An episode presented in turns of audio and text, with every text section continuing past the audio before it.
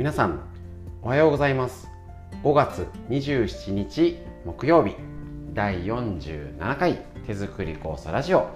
今日も笑顔でよろしくお願いします。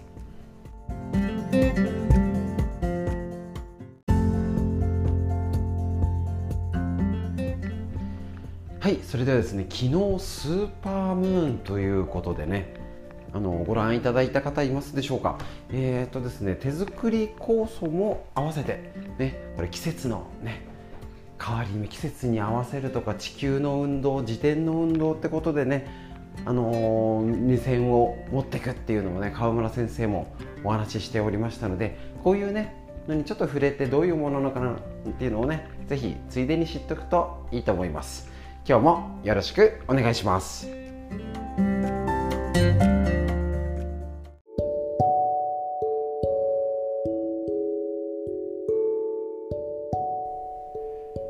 はいそれではですね昨日の皆既月食っていうのをちょっとお話に例に例えて手作り構想の絡めてお話できたらなと思います。一応今年最大の満月スーパームーンだったということなんですけれども、えー、とこちら皆既月食は満月が地球の影に完全に隠されて赤黒く見える天文現象ですということでこちら Yahoo ニュースよりね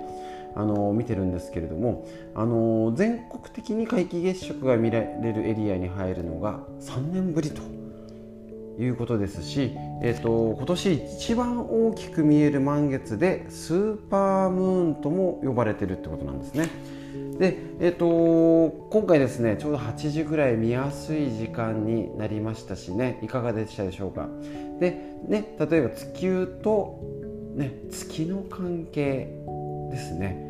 あの月食、ね、月が食べるっていうんですけど隠れちゃう、ね、地球の影に隠れて赤黒く見えるっていうものは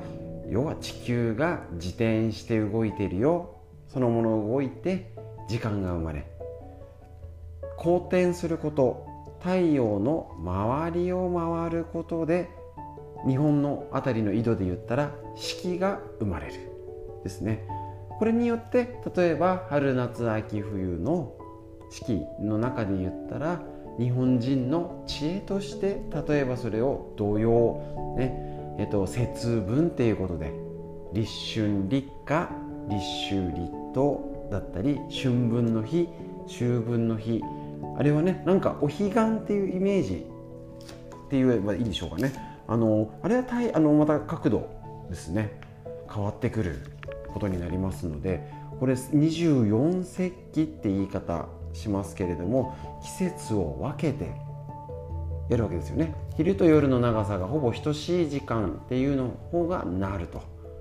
でえっとこの太陽のなんかねまた難しくなるとねあれですけど、まあ、ざっくり言うと太陽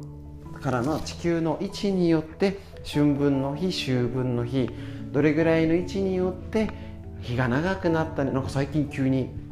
長くて。あれ？俺ももう7時になってるみたいなね。ありますけど。まあ難しく考えると分かんなくなっちゃうんですけど。そういう地球の運動太陽との関係。自転公転みたいな。なんとなくそういう理科の難しそうな話と私たち生物っていうのはうまく変わあのつながってるよっていうことをぜひ感じてもらえたらなとですね。もともと私たちを構成している例えば原子とか分子とかいう物質ね、あこれ以上難しく言わないですからね。分かんなくなっちゃうんで。そういう物質は宇宙から来てる。っても言われてますし太陽はそもそも宇宙から来てます。だからあまりねなんかこういうことのネタを言うとスピリチュアル系に間違えられちゃうんですけど基本的にはあの科学的要は理科の話の範疇でもお勉強理科でもやりましたよねこちらね。あのその太陽のエネルギーを受けて植物が光合成をしてエネルギーを蓄えてその太陽からのエネルギーをいただいて私たち生きてますそのいただき方の凝縮させたものっていうのがあの草でいう葉っぱ。ですね。葉っぱの部分。でそれをあの花が咲いてどうこうってなっちゃったら栄養が違うとこ行っちゃうので、ね、新芽のその時に取るっていうので春の野草のはこちら関東平野部で言ったら4月が中心。場所によって前後しますけれどもだから新緑の時期っていうとこれからだったりするんですけどそういう緑を使わないよっていうのも裏の背景ねあの手作り酵素の川村先生北海道の帯広の十勝金星社の川村先生はそういうことのよくお話を自転後転はなみたいな話をしてはあって分かんなくなっちゃうんですけれどもざっくり分からなくても大丈夫です。地球の動きね、宇宙との関係、ね、太陽の角度っていうので私たちこういう影響があって、ね、あの海の道かあの道潮満潮干潮あんなに海が動いて引いてしちゃうエネルギーがあるほど影響を受けてるよってことそれをぜひ手作り構想ってことでだから旬が大事なんだぞと。地球の反対側にある野菜が体にいいわけないだろうと。間違いない。そういう時間を間違えない。空間を間違えない。っていうことで旬のもの土地のものを取るっていう震度富士っていうのは昔で言えばごくごく当たり前の考えがなくなっちゃったんですね。なので是非それを感じましょうってことで手作りこそ是非ね羅針盤としてあね、なかなか今ね季節を変われあの旬を守るとかね難しくはなってきてるんですけどもそういうねことを感じるために季節を感じたりね外見上げましょう空気感じましょうもその一つになりますので是非手作り酵素と日々の生活で地球の動き宇宙との関係を感じて日々生活していきましょう以上になります。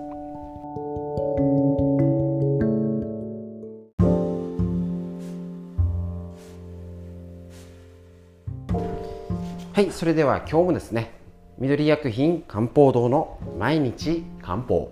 体と心をいたわる365のコツ。桜井大輔先生ということで夏目社より出てる本。こちらを参考に、えっと、今日の5月27日のページ紹介したいと思います。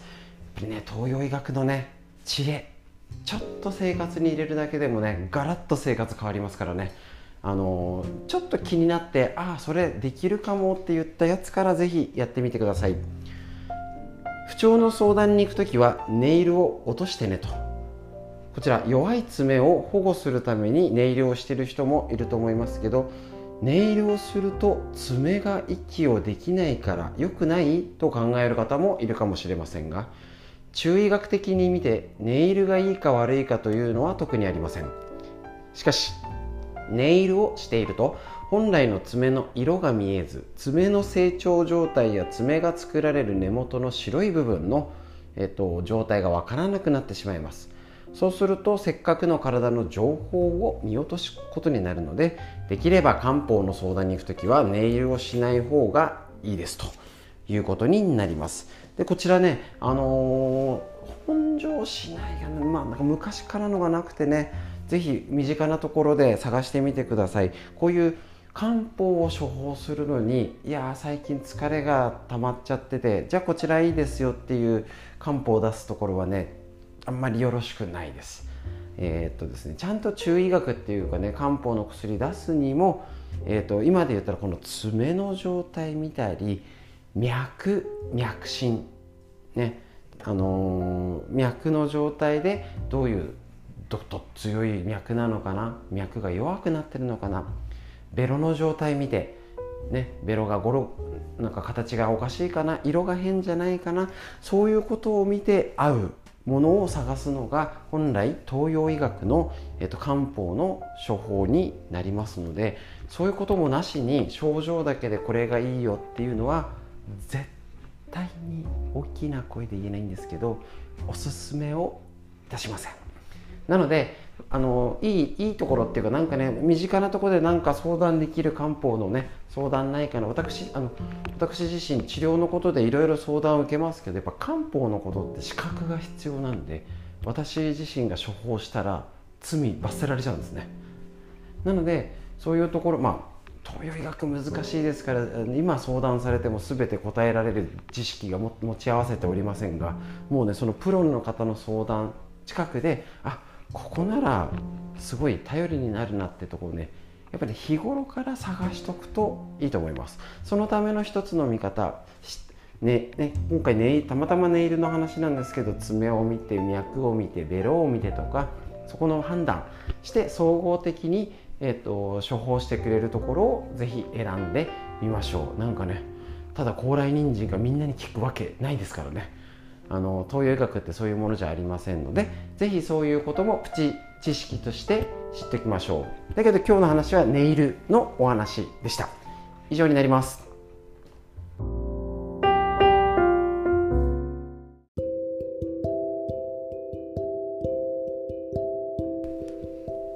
はいそれでは熟睡法ベスト101睡眠専門医の白浜龍太郎先生のこちらね。えっ、ー、とアスコム社から出てる本ですねこちら。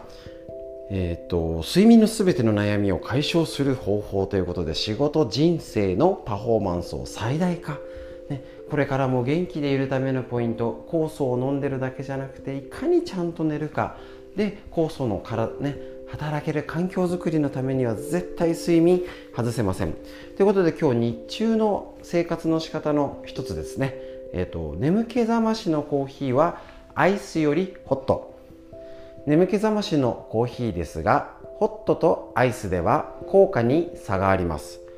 カフェインによる覚醒効果が早く出るのはホットコーヒーの方です。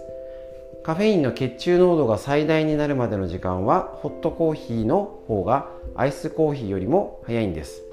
これはホットコーヒーの方がカフェイン含有量が多いのがまず一つ。そして冷たい飲み物だと小腸の粘膜にある毛細血管の収縮や胃の運動の低下が起きるため吸収が緩やかだからです。ただ眠気覚ましのコーヒーに頼りすぎるのは考えもの。アデノシンという睡眠物質の働きをカフェインがブロックすることで眠気を遠ざけているのですがこれは一時的にせき止めているだけだからです。脳は変わらず睡眠を欲している状態なのですから根本な解決にはつながりませんと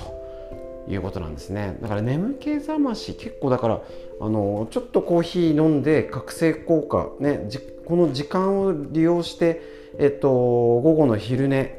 ね昼寝の取り方でコーヒー飲んでっていうのは全、えーと、9番目でお話ししましたね。コーヒーを飲んでから短い15分の昼寝をするとカフェインが効いてくる15分20分後に覚醒するみたいなね。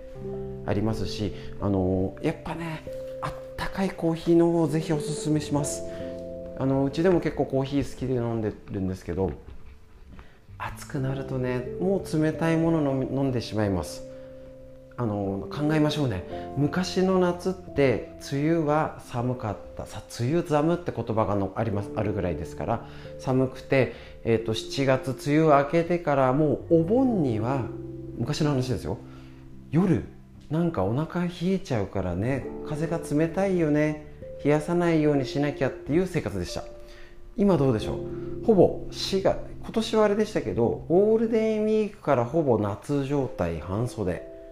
456789下手すると10ぐらいもう半年ぐらい T シャツの生活で実は飲み物も半年ぐらいアイスコーヒーとかね冷たいものの生活に変わっちゃってます。昔はたかだか1ヶ月か1ヶ月半しか冷たいものを摂取する時間が極端に言うとなかったんです。そうすると 3, 3倍から4倍冷たいものを飲む期間が増えています。これをちゃんと意識して今のうちはまだ車に乗ったら暑いですよ。日向は暑いですけどじゃあ日陰とか家の中がそこまで暑いかって言ったらまだ暑くないですから。暑くなって体を冷やしたいから冷たいものを飲みましょう。ね。だからあのうちなんかでもあ夏は、あのビールが好きなんでね俺もね美味しい冷たいビールが飲みたいんでなるべくあったかいお茶コーヒーあったかいお茶にあったかいコーヒーにちゃんと抑えてます。ね、何でも冷たいあれも冷たいこれも冷たいは絶対ダメです。だから今のうちまだ5月6月のうちはあ出かけたりとかした時たまにはいいんですよ。極力普段暑さね暑くて汗だくだくで暑いの飲んだってねあのー、っていうね気分的な問題もあるんですけど是非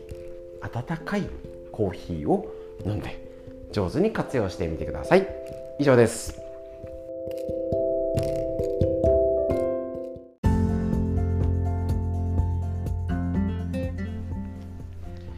はいということで手作り酵素ラジオ本日のいかがでしたでしょうか？ラジオを聴き慣れてる方にとったらこの15分20分でちょっと短いなと思うかもしれませんしいつもそんなにねラジオ聞いてなかったりこれねちょっとなんか意外とすごいためになること言ってんでながらで聞けないんですって方もね聞いていただいてて嬉しい声を聞いておりますけれども是非このね15分20分間になりますけれども少しこういう情報を入れる時間っていうのが大事になりますしなんかね足湯しながらとかね何かのついでに聞く時間ねあのー、なるべく毎朝に配信にちょっと時間がねすいませんずれたりとかしちゃってるんですけれどもあの朝の日課にぜひね月金してもらったり家族で聞いたりもちろんこれね何度も動画ライブ配信ってね何度も見れないですけどラジオって何度も聞けますしね。是非このながらで食事をしながらとかなんかウォーキングしながらも今ね耳にイヤホンしたりとか聞いてる方もいらっしゃいますので是非